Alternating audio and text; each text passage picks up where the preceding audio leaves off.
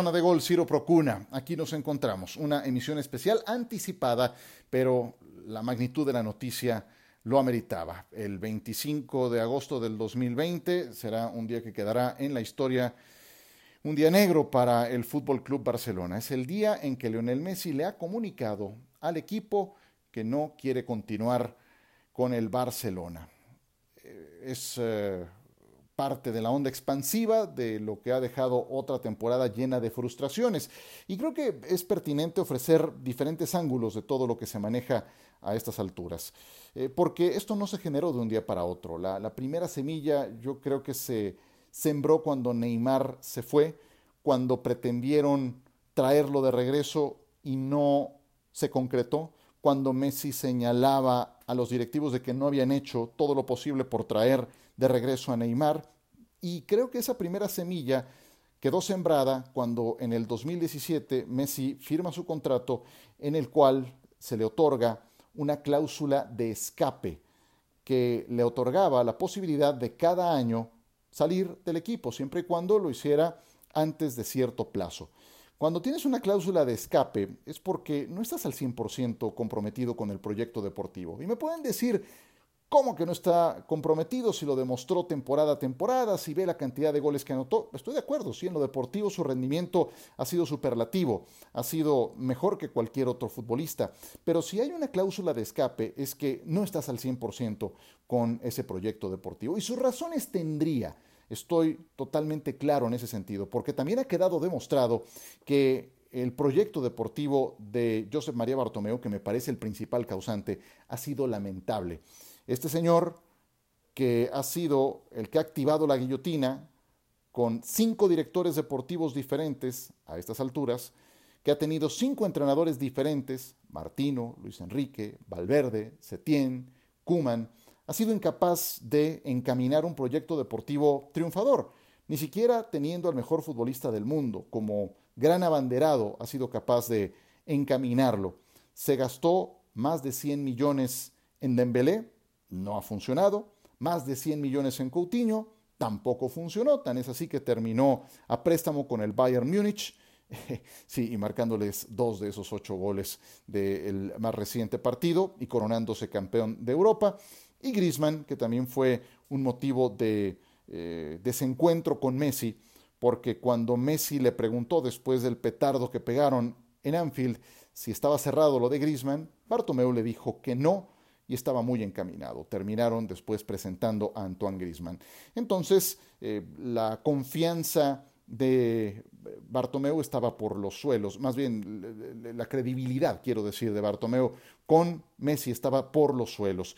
Entonces estoy convencido de que hay un principal causante. Las formas son lamentables, porque estaría eh, yéndose del Barcelona Messi vía un burofax, ni siquiera cara a cara, ni siquiera eh, con los honores que corresponde.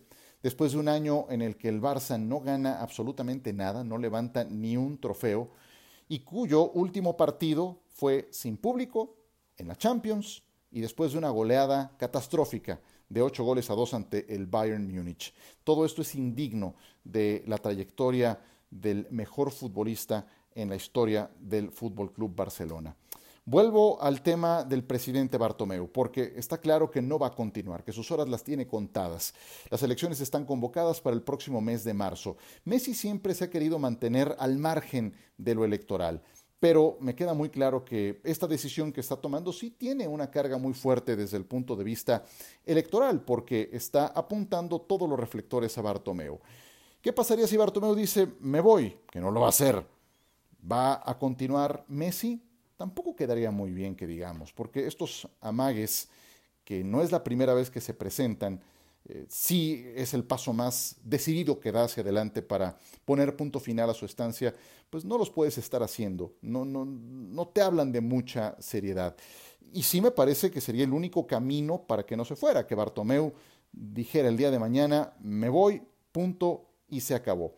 Por otro lado, y es que son demasiados ángulos los que hay que considerar, Estoy seguro que Messi no habría dado este paso, como decimos en México, sin guarache.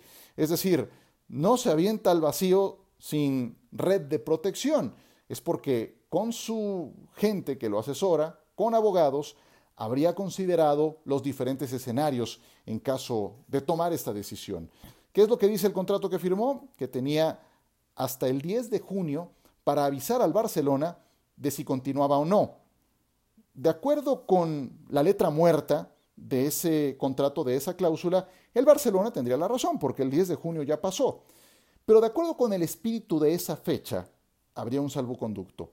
El espíritu de esa fecha es que se marca el 10 de junio porque es cuando la temporada ha terminado, días después de que se entregó la UEFA Champions League, que es eh, el último torneo del calendario eh, futbolístico. Entonces, en este año de pandemia, donde la propia FIFA empujó las fechas de terminación de los contratos, podría existir esa interpretación desde el punto de vista legal que le permitiera a Messi salir bien librado de esto, no activar la cláusula de 700 millones, que es una barbaridad, eh, e irse libre. Pero también existe la cláusula de renovación automática, que sí que está en el contrato. Eso también le asistiría al jugador. Al Barcelona le asiste la razón a letra muerta del contrato, 10 de junio, ya pasó el 10 de junio, pero esta otra interpretación podría abrirle una posibilidad a Messi de irse en los términos que quiere. ¿A dónde? ¿A dónde se va a ir? Bueno, tampoco son muchos los equipos que puedan pagarle, no nada más el sueldo, sino entrarle al toro de pagar una eventual rescisión que pida el Barcelona. Y creo que en ese sentido los contamos con los dedos de una mano. Está el Manchester City, que parece ser el puntero, hay razones al respecto, está Guardiola, se conocen muy bien, se especula que ya habrían tenido algún contacto previo y no descartaría que así fuera, sino ¿por qué estaría Messi tomando esta decisión? El City, por cartera, por la presencia de Guardiola, es una posibilidad muy viable. El Inter de Milán. El Inter también parece obsesionado con la posibilidad de llevar a Messi. Hay una empresa china muy sólida detrás de este conjunto, un presidente de menos de 30 años que está obsesionado con llevarse a Messi. El Inter podría ser una alternativa y la Serie A sería eh, muy atractiva, juntando de nueva cuenta a Cristiano y a Messi frente a frente. Pero el Inter no es el puntero en esta carrera. El Paris Saint-Germain es otra alternativa. Ahí están Mbappé, está también Neymar, siguen eh, con la idea de coronarse en Europa y tal parece que la inversión no es un problema para ellos. Desde el 2011 que llegó el grupo catarí a apoyar a este equipo se han gastado 1.300 millones de euros, que es una locura, una barbaridad. Y un caballo negro que anda por ahí, que también tiene cartera, que podría en algún momento figurar, es el Manchester United. Y si me preguntan nada más, Hoy me decía John Sutcliffe, me volvió loco en el programa de radio John, es que la MLS, pues no creo que la MLS sea una opción, al menos no en los próximos dos o tres años. Si Messi quiere buscar otro equipo, será en Europa para tratar de ganar la Champions de nueva cuenta. Tal vez la MLS sea una alternativa, pero más a futuro.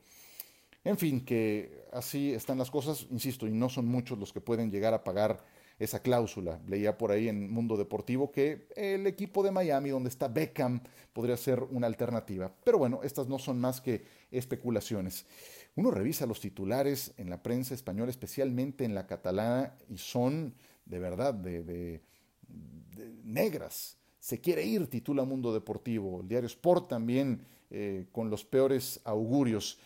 Y de todo esto lo que más me llama la atención después de una jornada muy agitada fue lo que publicó desde el martes el diario argentino Olé. Su cabeza es premonitoria, como incitando a Messi a que diga lo que tiene que decir. Pocas horas después vino el comunicado. ¿Qué viene por delante? Pues a mí me encantaría que hablaran, porque Bartomeu nos ha expresado de este tema, Messi tampoco ha hablado después del 8-2. Aquí habrá un pequeño paréntesis, porque aquí siendo lo más eh, justo, debo aplaudirle a alguien como Sergio Ramos, por ejemplo, portador del gafete de capitán del Real Madrid, que en las duras y en las maduras da la cara. Y así sea una derrota durísima, una bofetada tremenda, una eliminación en Champions, está en su calidad de capitán en la zona mixta, en la rueda de prensa correspondiente, dando la cara por el plantel. El que porte el gafete de capitán no es nada más para el saludo inicial, no es nada más para portar ese gafete en el brazo, es también para dar la cara en este tipo de situaciones. Y a Messi no lo he escuchado hablar después del 8-2. Si vamos a ser los líderes del equipo, entonces tenemos que asumir todo el paquete que viene acompañado de esto. Entonces, me encantaría escuchar a Messi, sus razones, sus motivos, porque tiene al eh, Barcelona con el corazón roto, especialmente a la afición. Más allá del presidente, de la Junta Deportiva, de los próximos candidatos, a los aficionados. ¿Qué más viene por delante? El lunes tiene el plantel cita para las pruebas PCR, estas pruebas para el COVID, y el martes se supone que entrenarían por primera vez. Bueno, todo el grupo está convocado para eh, este calendario, lunes y martes. ¿Va a ir Messi? ¿Lo van a convocar? Seguramente Kuman lo va a convocar. ¿Se va a presentar? No lo creo. Después de lo que hoy ha ocurrido, difícilmente. Y también, ojo que esto ocurre un día después de que Ronald Kuman le avisa a Luis Suárez que no entra en planes para la próxima temporada. Suárez es algo más que compañero de Messi, compañero de ataque, es, yo creo que su mejor amigo. No hay la menor duda en ese sentido. Son tan cercanos que estaban vacacionando juntos. Y es muy probable que Messi haya estado junto a Suárez al momento en que Kuman en unos cuantos minutos le hizo saber al uruguayo que no entraba en planes para la próxima campaña. Fuera de eso, todo normal en Barcelona. Casi no han pasado cosas. ¡Qué barbaridad! La onda expansiva de la derrota ante el Bayern sigue generando consecuencias. Y yo subrayo eso. Esa es la gota que ha derramado el vaso, porque manifestaciones previas hubo suficientes a lo largo de los años, porque lo de Anfield caló y caló muy duro, porque lo de Roma un año antes también había sido una bofetada durísima. Y todos estos temas de no poder fichar de regreso a Neymar, de que Messi sintiera que no se estaba haciendo todo lo posible, la llegada de Griezmann, eh, los, cambios de entrenadores, eh, un vestidor roto, en fin, todo eso fue abonando para lo que hoy tenemos. Esto no fue de una semana para la otra, no fue de un día para el otro. Esto lleva creciendo hace varios años y por eso pongo como primer punto de referencia cuando firma su contrato en el 2017 con una cláusula de escape. Si estás al 100% en un proyecto, no tienes una cláusula de escape. Pues con eso me despido. Es una edición especial de Zona de Gol. Gracias por su compañía. No podía dejar de comentar con todos ustedes este caso. Qué bueno que descargaron el podcast. No olviden suscribirse, dejar su calificación, dejar su evaluación. Soy Ciro Procuna, les mando un abrazo, cuídense mucho y será hasta la próxima.